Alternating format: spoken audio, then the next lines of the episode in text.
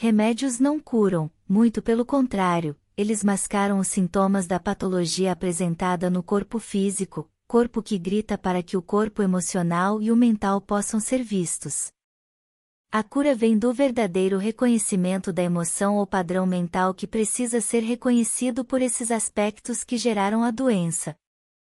Os corpos, mental e emocional, obedecem a um padrão de repetição de comportamento, que é garantir a experiência da prisão humana na terceira dimensão, garantindo a dor e o medo até gerar a doença física e a morte, num processo de reencarnação sem fim. Isso é Sansara. Sendo assim, o que observar em si mesmo para mudar esse padrão? Para quem está consciente do processo ascensional, é certo que são reflexos mentais que ainda pulsam na ânsia de sobreviver à inevitável ascensão. A esses conscientes buscadores que já compreenderam o processo, mas ainda caem nas armadilhas, nada a ser feito, haja vista que já têm a informação e cabe a eles ter ações condizentes com o nível de frequência que desejam atingir. Ou seja, sair da birra de criança e assumir posturas mais adultas.